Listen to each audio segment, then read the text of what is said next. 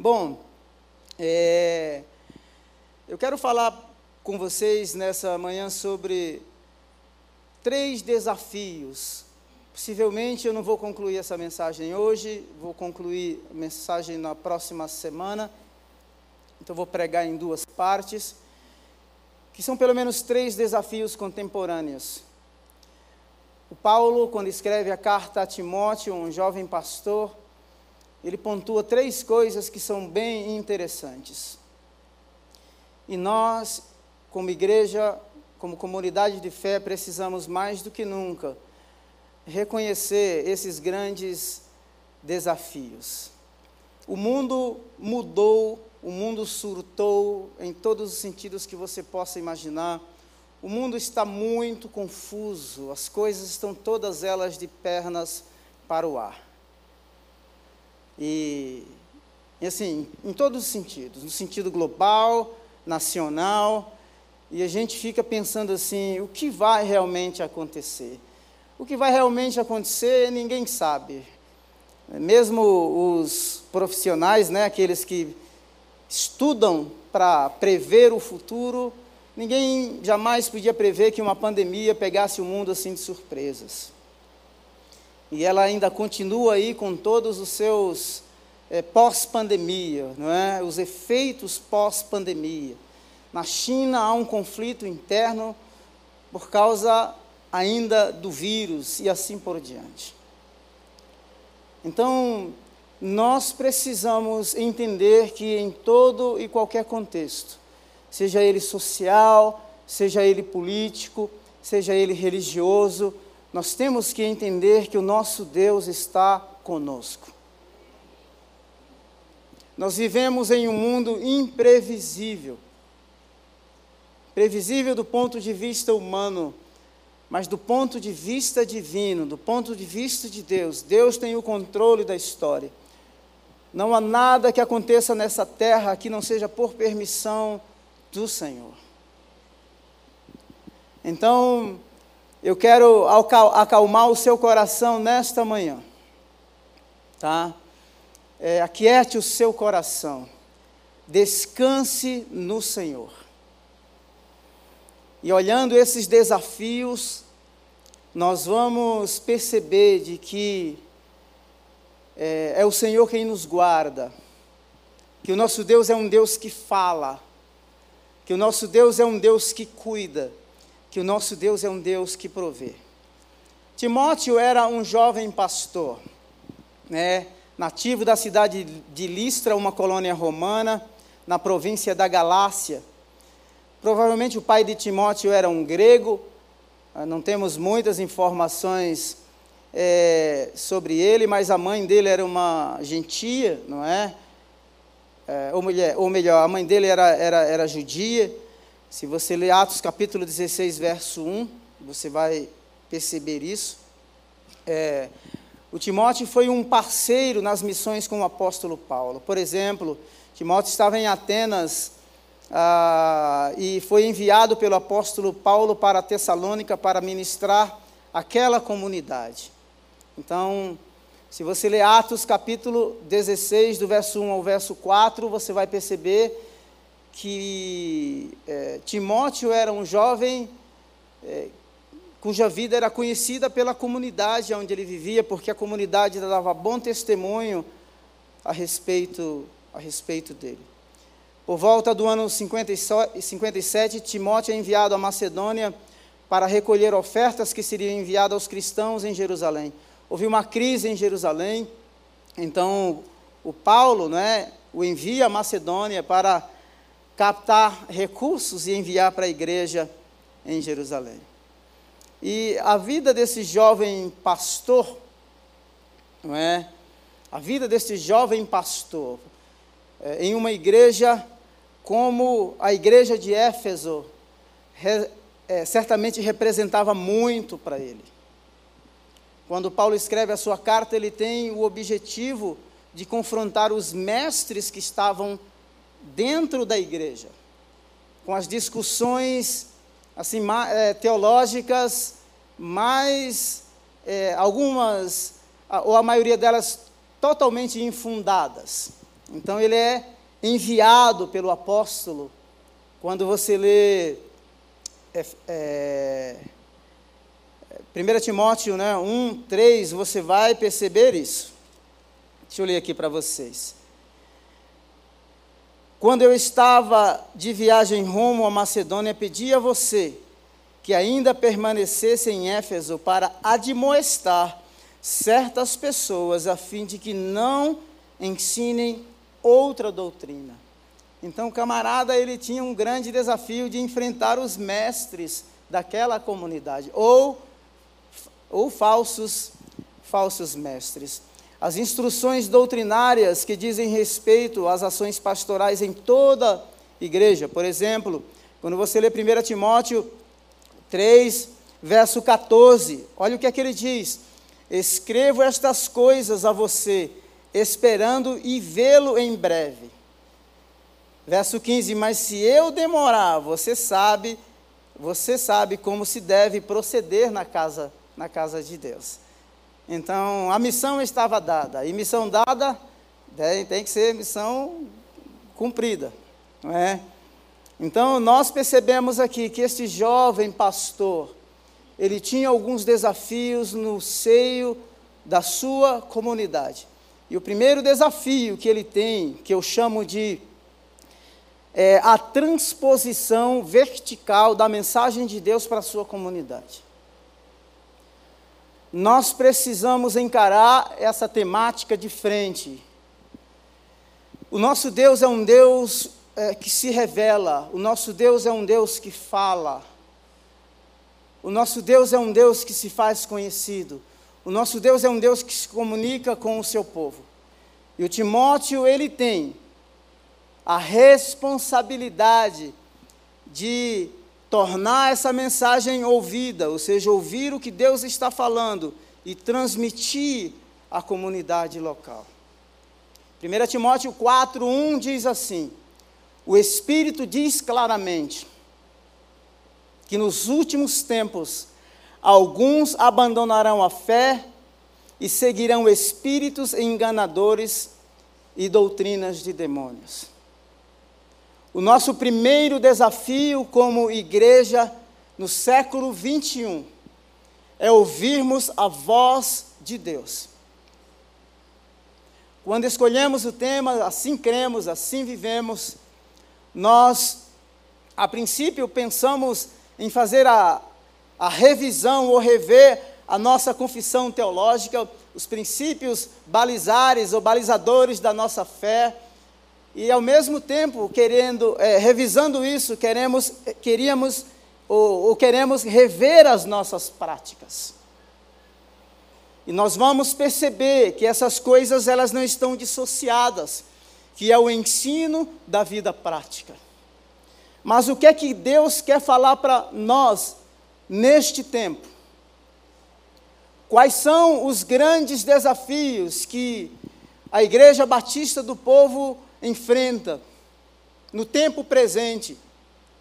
Quais são os indícios no tempo presente, no momento, agora, não é? Que não podemos prever tudo, mas que dão, que dão indícios de que as coisas irão se tornar ainda mais e mais difíceis. Então, quando nós olhamos aqui esta comunidade, nós percebemos que há uma pressão externa, mas também há conflitos internos. Conflitos internos. Ou seja, nós estamos pressionados de todos os lados. Esta comunidade, cujo pastor jovem Timóteo estava enfrentando, ela estava é, inserida num contexto de uma cidade muito idólatra, muito sensual. Então havia pressões internas para o jovem pastor, mas havia, havia também toda a pressão da cultura da cidade. O Espírito claramente diz: Deus fala, e aquele que tem ouvidos para ouvir, ouça o que o Espírito diz à igreja. E a advertência é: alguns abandonarão a fé. Jesus disse que nos últimos dias havia um esfriamento espiritual. Jesus disse que surgiriam falsos cristos, falsos profetas, que, se possível, enganariam até os escolhidos.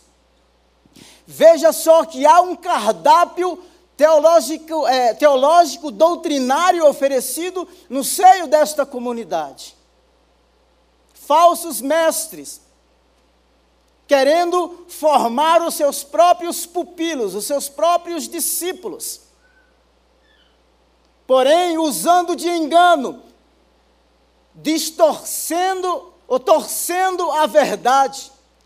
Na verdade, as doutrinas ensinadas por esses falsos mestres aqui recebem o nome de doutrinas de demônios. Um outro aspecto no verso 1 é o Espírito de Deus diz claramente que nos últimos dias alguns abandonarão a fé e seguirão espíritos enganadores. Então veja só que esse conflito não é um conflito físico. Essa guerra é uma guerra espiritual. espiritual. E nós não temos consciência, porque às vezes nós queremos lidar com algumas coisas, com alguns conflitos, com alguns problemas, no nível físico. E o Paulo está dizendo assim: olha, nos últimos dias, o Espírito diz claramente que alguns abandonarão a fé e seguirão espíritos enganadores. Eu queria que você atentasse para isso. Porque se nós não tivermos essa consciência de que nós precisamos ouvir o que o Espírito de Deus está falando, para que a gente não seja enredado, levado, enganado, ludibriado, eu não falo aqui simplesmente no ponto de vista teológico. Eu falo relacionado à sua profissão, aos seus desejos, às suas paixões, aos seus sonhos. Por quê? Porque se nós ouvirmos o que Deus está falando, nós compreenderemos que a vontade dele é boa, perfeita e agradável. Se nós ouvirmos a voz de Deus, certamente Ele nos guiará pelo caminho da verdade, pelo caminho da retidão, pelo caminho da justiça. Hoje nós, nós ouvimos tantas mensagens para todos os gostos, em todos os sentidos, para todas as áreas da nossa vida. Nós temos segmentos a seguir. Se nós temos um problema de ordem psicoemocional, nós podemos ir para um psiquiatra, para um psicólogo. Se o filho tem problemas na área de ensino, você procura um psicopedagogo, psicopedagoga e assim por diante. Então, do ponto de vista natural e humano, nós temos respostas naturais para todas as coisas, mas eu gostaria que o nosso olhar, que a nossa percepção fosse além. que a raiz ou as raízes dos males, dos problemas, são espirituais.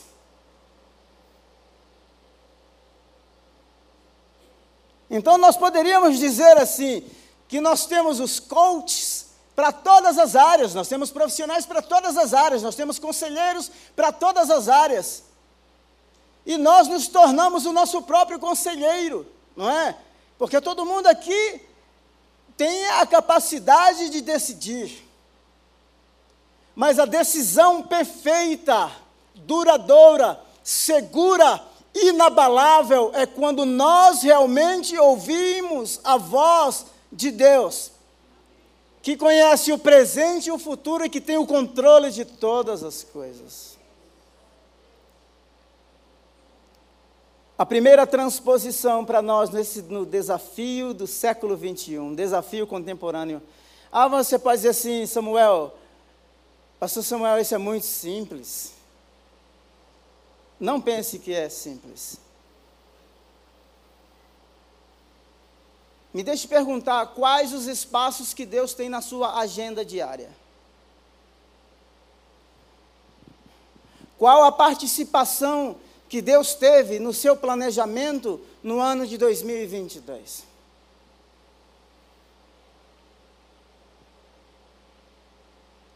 Nós somos seres inteligentes, racionais e temos a capacidade de planejar. E eu gosto de falar que nós fazemos os nossos planos e colocamos lá né, uma assinatura ou uma estampa divina para dar uma versão gospel evangélica a projetos humanos, pessoais e, por que não dizer, às vezes meramente carnais. Então veja que Paulo está instruindo este jovem Timóteo, dizendo: ouça o que Deus quer falar. Verso 2 do capítulo 4 Tais ensinamentos vêm de onde? De homens hipócritas e mentirosos que têm a consciência cauterizada. O exemplo é cauterizada porque porque esses homens eles abandonaram a verdade, apostataram da fé, formaram o seu próprio credo doutrinário, e é um credo doutrinário, vamos ver nos versos seguintes, que é totalmente oposto àquilo que Deus disse.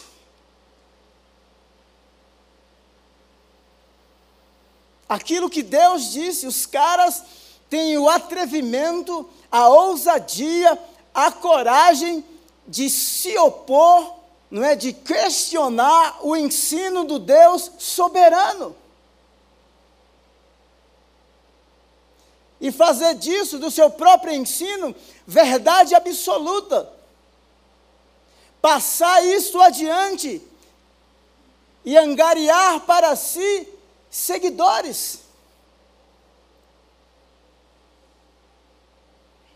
Olha o que é que eles fazem no verso 3. 3. Eles proíbem o casamento. O casamento é uma instituição divina, foi Deus quem criou. O casamento é a base da sociedade. O casamento foi o meio quando Deus uniu um homem e uma mulher e deu o mandamento a eles para que crescessem e se multiplicassem. Deus não somente cria, mas lhes dá a a missão de povoar a terra. A criação de Deus é com propósito, e os caras estão aqui, os falsos mestres, se opondo ao plano divino. A base da criação, ao DNA da criação, é muita pretensão humana, é muita arrogância. proíbem o consumo de alimentos que Deus criou para serem recebidos com ações de graça. Então veja só que esses falsos mestres, influenciados por espíritos enganadores, o que é que eles estão fazendo? Mas há um espírito que diz: ouçam, escutem, observem, analisem. Nos últimos dias, essa frase nos últimos dias representava o contexto presente de Paulo, mas também ela tem duas facetas. O, o, o presente momento, mas ao mesmo tempo com desdobramentos para o futuro.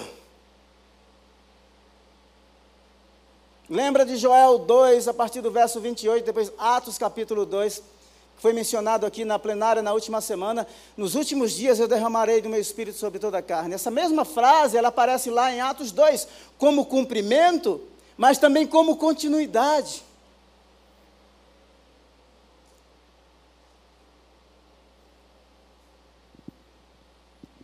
Quando nós olhamos essas coisas, ou esse, esse, esses, esses, esses princípios ou esses ensinamentos, é, eu queria que você pensasse numa coisa. Não pense que você está livre destas coisas.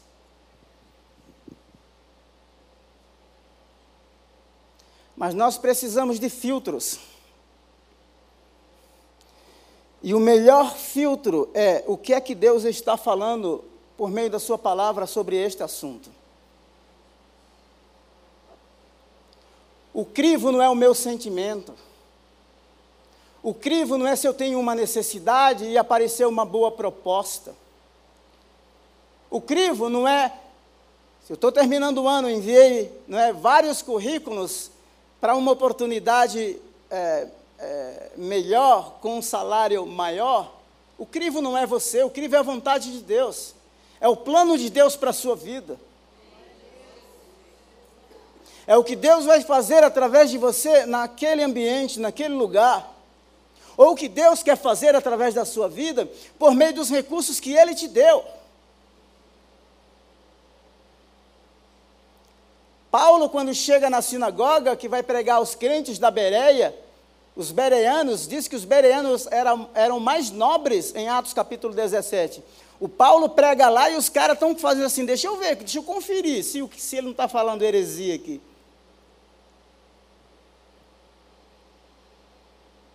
Então, se você não tem base, se você não tem alicerces, se você não tem fundamento, fundamentos doutrinários claros, muito bem definidos.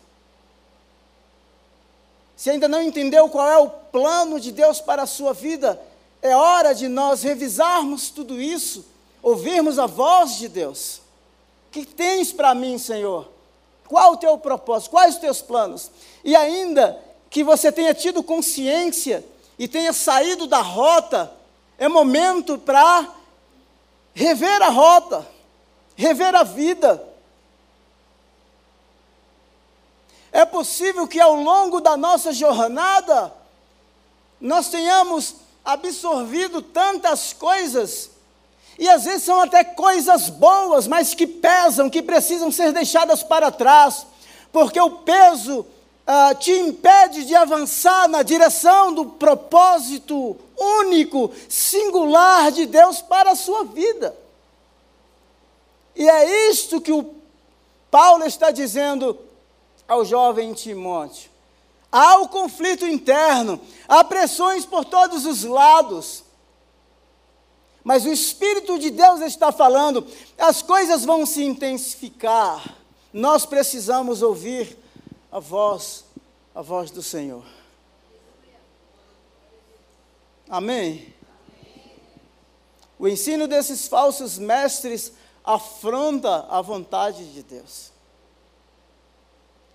Olha só, vou contar uma história aqui para você. Uma certa vez eu estava na rua, eu morei num bairro na Inglaterra que tinha muito indiano, paquistanês e somaliano. Morei dois anos e meio nesse bairro. E uma certa vez eu estava na rua e o cara, ah, um pessoal do leste europeu, na verdade romenos, alguns romenos, o cara estava com uma série de é, pulseiras, não é, parecendo ouro. E dois deles se aproximaram de mim e perguntou se eu queria comprar. Eu falei assim, eu não quero. Obrigado. E eu andando e os caras ficaram me perturbando. Eu parei assim, olhei para o cara, eu falei assim, olha só, eu não quero comprar o seu negócio.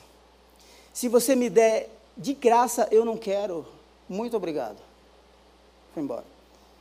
Passaram-se um tempo aí, alguns brasileiros começaram a contar algumas histórias e um deles falou que certa vez passou próximo de um carro, não é? E um cara ofereceu um laptop, mostrou um laptop bem baratinho para ele. E o, o cara assim foi e que comprou o laptop assim porque era o valor era irrisório, insignificante. E aí o cara pagou, chegou em casa, o que, é que você acha que tinha dentro da maleta lá, da, da, da, do case do laptop? Tinha um tijolo. O que, é que eu estou querendo dizer com isso? Porque às vezes nós colocamos Deus em algumas situações que Ele não tem nada a ver, são fruto das suas ambições desenfreadas.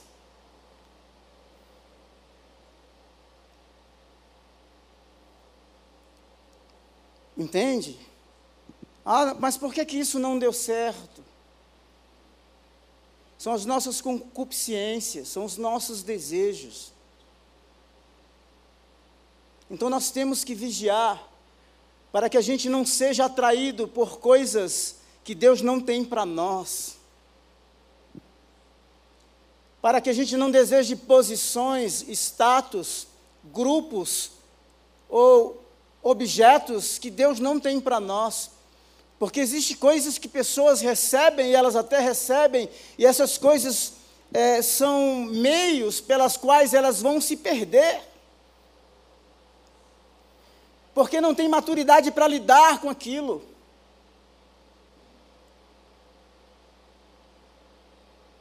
Porque aparelham sua vida da, da, da, da, da forma mais estética ou fundamentam sua vida nessas coisas externas. E o fundamento real da vida que nos sustenta no meio de tantos conflitos é o próprio Deus, por isso nós precisamos ouvir a voz de Deus. Não me arrependi de não ter comprado ou não ter recebido ainda de graça aquelas pulseiras que o cara queria é, me vender. Entende? Então nós não precisamos disso. Nós não precisamos disso. O Espírito de Deus diz, é esta expressão. Ou seja, o Deus que está no meio da comunidade, no tempo presente, é o Deus que está também nos preparando, nos dando as experiências no tempo presente, nos fortalecendo para enfrentarmos o futuro. Porque algumas pessoas, de repente, por absorver esses falsos ensinamentos, elas vão ficar pelo caminho. E Paulo cita exemplos aqui. Então nós precisamos desenvolver uma teologia do Espírito Santo, não um conceito abstrato, sabe, distante, como se Deus só falasse com A, B e C. Deus fala com você. Aquele que tem ouvidos para ouvir, ouça. Porque Deus fala, Deus adverte, Deus corrige, Deus disciplina. Mesmo quando queremos tomar caminhos errados, rotas que vão nos distanciar dele, ele tem a liberdade de, de se interpor em nosso caminho e falar conosco, nos, nos redirecionar. Nós, em 1 Coríntios 2,12, nós, porém, não recebemos o Espírito do mundo, mas o Espírito que procede de Deus, para que entendamos as coisas que Deus nos tem dado gratuitamente. Então, o Espírito do mundo não opera mais em nós. Nós temos o Espírito de Deus. É uma teologia, ou é um Deus que fala, sabe, de maneira espiritual, mas que se manifesta historicamente na minha vida pessoal, na vida familiar, na vida da comunidade, na cidade, na vizinhança, no bairro e assim por diante, no ambiente de trabalho. As pessoas vão dizer assim: Deus falou, a vida daquela pessoa mudou, elas vão ter a percepção não somente do seu comportamento, mas daquilo que Deus fez e realizou através daquilo que ele falou. Isso é maravilhoso. Por que um desafio contemporâneo? Porque nós vivemos na era da informação, informatização. O, o, o, o, que se vende hoje é informação. Fala-se de intoxicação, né? Existem tanta informação que gera, intoxica, que gera intoxicação.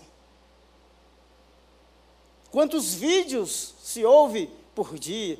Quantas mensagens se recebe?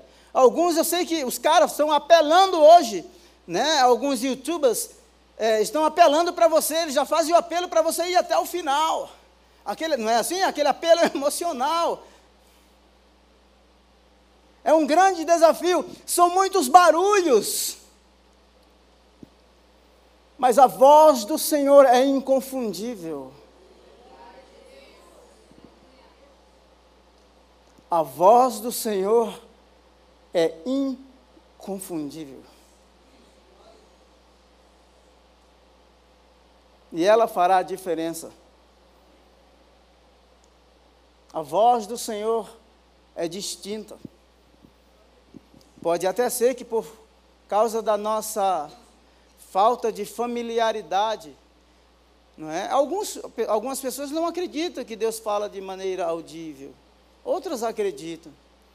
Né? Deus fala das mais diversas maneiras. Se você ler Hebreus capítulo 1, Deus falou antigamente pelos profetas, não é? E de muitas maneiras. Hoje Ele nos falou por meio do seu Filho, Deus fala por meio da palavra. Deus pode usar uma pessoa para falar contigo. Nós temos disposição para ouvir? Nós temos disposição para obedecer? Jesus vai nos advertir dizendo: Olha, vocês me chamam Senhor, mas vocês não obedecem, vocês não fazem o que eu mando, o que eu digo. Ou seja, estamos o chamando de Senhor da boca para fora, porque o servo realmente cumpre e obedece à vontade e às palavras do seu Senhor. Nós precisamos desenvolver. Eu lembro-me aqui, né, vamos ter o lançamento logo, logo aí do livro do pastor Enéas sobre o Espírito Santo. Deus falando com aquele homem, entrega, entrega e entrega. Entregar o quê? Entrega a igreja, entrega a faculdade, entrega a biblioteca, que, não é? Uma série de coisas, Deus falando e ele entregando. Entende? Então eu gostaria que nós pensássemos nisso, o que é, quais são os ecos, quais são os barulhos que estão na nossa mente, no nosso coração, nas nossas emoções, no nosso projeto de vida que a gente precisa, sabe, deixar de lado para que o, o, toda distração seja tirada e que o nosso foco seja realmente, que o centro de todas as coisas seja Ele, seja Deus. Eu gosto, eu, eu, eu gosto muito dos eu gosto de toda a Bíblia, né? mas tem textos que é diferente. Eu gosto da história de Samuel. 1 Samuel 1 a 3. Um adolescente lá, não é? O pastor Jonas mencionou aqui no nosso, no nosso, na nossa confraternização, o Samuel era o faxineiro de Eli. É? Quando anoitecia, ele ia lá, apagava a lamparina e ia dormir. Deus fala várias vezes e ele não entende a voz de Deus. Confunde a voz de Deus com a voz de um sacerdote com um ministério falido. Deus fala. Ele não estava pronto para ouvir, mas houve um progresso, houve um crescimento, houve um alinhamento do ouvido de Samuel com a voz de Deus. É isso que nós precisamos fazer. Isso chama-se maturidade, isso chama-se jornada. Por isso que nós temos que aliviar toda a bagagem. Tire tudo. Os monges faziam isso. Iam para o deserto. As pessoas estão aí tendo algumas práticas, as práticas da, da yoga, né? Para se desvencilhar de tudo, se des, a ponto de se desintegrar. Não é isso. Mas nós precisamos de solitude, quietude, ouvir o que Deus quer falar ainda que você confunda a voz de Deus com a, com a voz dos homens, você estabeleceu uma jornada para o crescimento, para o amadurecimento. E sabe o que é que diz no capítulo 3? Que de todas as palavras que Samuel proferiu, profetizou, nenhuma delas caiu por terra, porque o Deus que fala é o Deus que cumpre.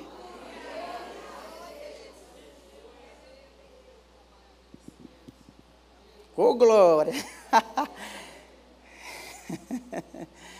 Quando a gente olha o ministério de Jesus, Jesus é gerado pelo Espírito. Mateus 1,18 foi assim o nascimento de Jesus. Maria, sua mãe, estava prometida em casamento a José, mas antes que se unissem, achou-se grávida pelo Espírito. Ele foi gerado pelo Espírito, ele foi ungido pelo Espírito.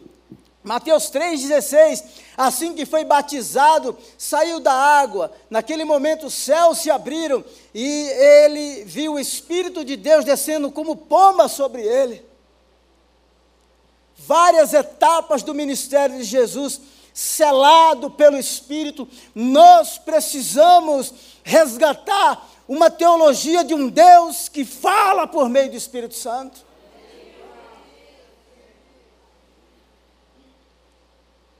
Pastor Jonas diz uma frase aqui, sempre, não me importa que você ouça os outros pastores aí, mas eu gostaria que você ouvisse os pastores da Igreja Batista do Povo.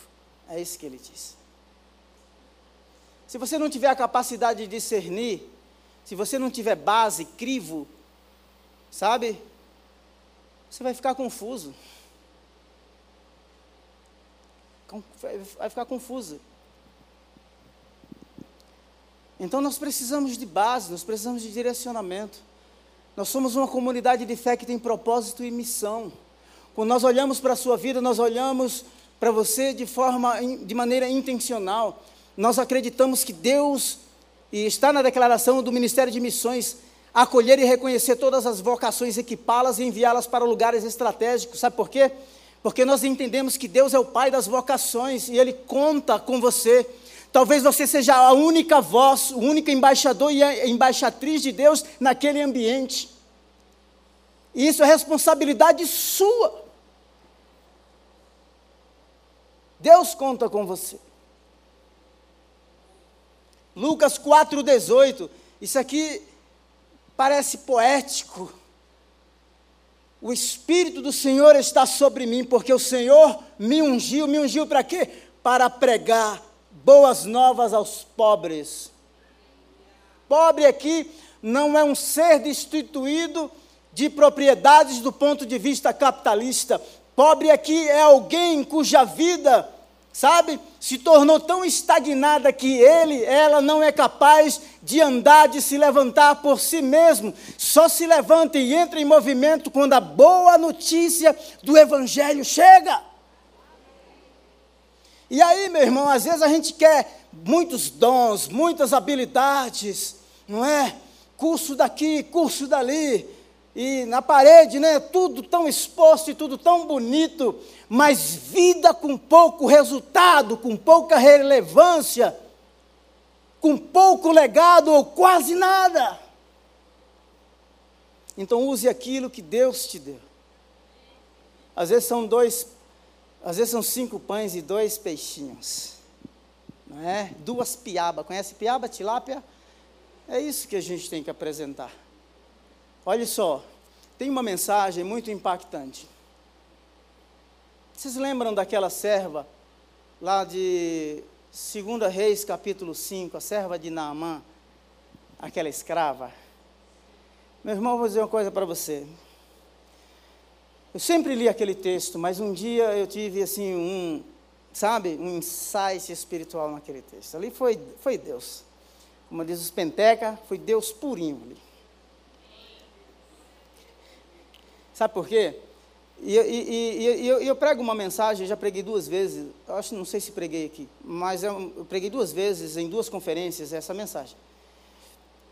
Aquela menina era uma escrava distante da terra dela e eu faço o inverso. Eu coloco o rei, né, o rei, o general, o profeta e a empregada doméstica.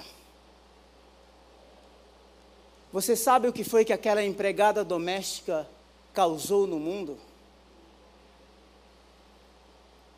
Olha, ela pôs o rei, o reino da Síria em movimento.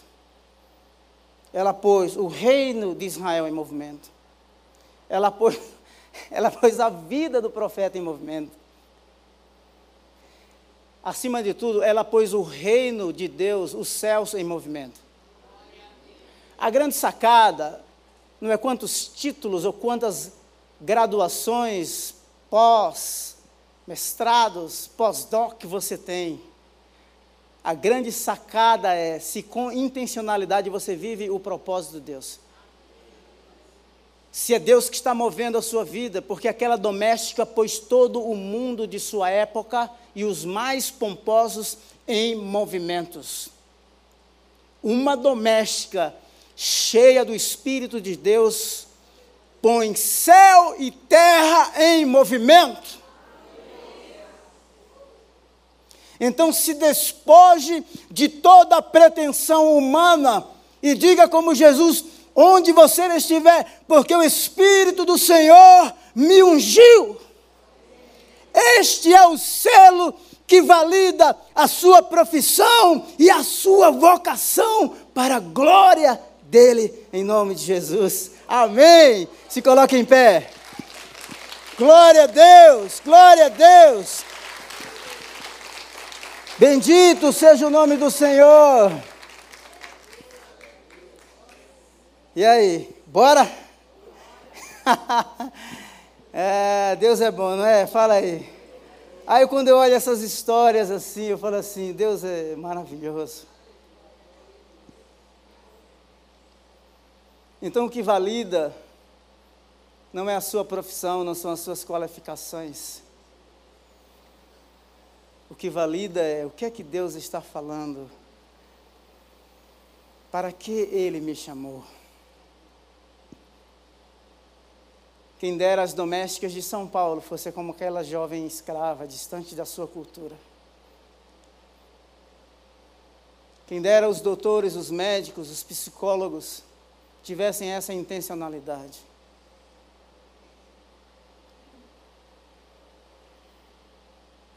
o Espírito de Deus expressamente diz: Deus conta com você. No meio de tanta dor, de tanto caos, no meio de tanta ausência de valores e de princípios, de bases e de pilares, você é a expressão viva e real daquilo que Deus é e daquilo que Ele vai fazer. Próxima semana eu vou falar sobre a transposição horizontal. Amém? Pai, muito obrigado por essa manhã. Obrigado por cada vida que aqui está. Nós somos gratos a Ti por Tua fidelidade. Nós reconhecemos que a nossa luta não é contra carne e sangue, sim contra principados e potestades, contra as forças espirituais da maldade que habitam nas regiões celestiais. Dizemos que as armas das nossas milícias não são carnais, mas são poderosas em Deus para destruir fortalezas, anular sofismas e toda altivez que se levanta contra o conhecimento de Deus. Senhor, eu peço para que o Senhor nos guarde. Guarde a nossa vida, se a nossa sombra e a nossa direita.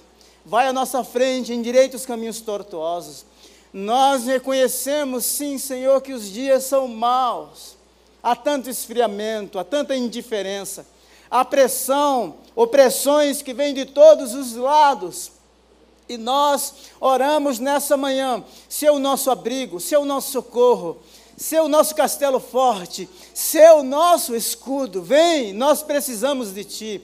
Nós reconhecemos que precisamos ouvir a Tua voz. Este é o caminho, andem por ele. Sigam as minhas estratégias, ouçam a minha voz. Em nome de Jesus. Pode ser que alguém tenha sido tão mutilado ao longo dos anos, ou mesmo a pandemia tenha afetado tantas vidas e tantas famílias, Deus eterno, que essa pessoa perdeu a razão para viver o sentido, ela não consegue se levantar, ela não consegue olhar no horizonte. Senhor, que palavras de esperança, de fé, de cura sejam semeadas, plantadas nestes corações. Toda angústia mandamos embora pelo poder que há no nome de Jesus. Toda enfermidade da alma, toda falta de perdão, Deus eterno, em nome de Jesus.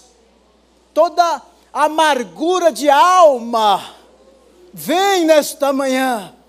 Deus eterno, todo fardo do inferno, Deus eterno que foi colocado neste coração, nessas emoções, sejam agora destruídos pelo poder que há no nome de Jesus.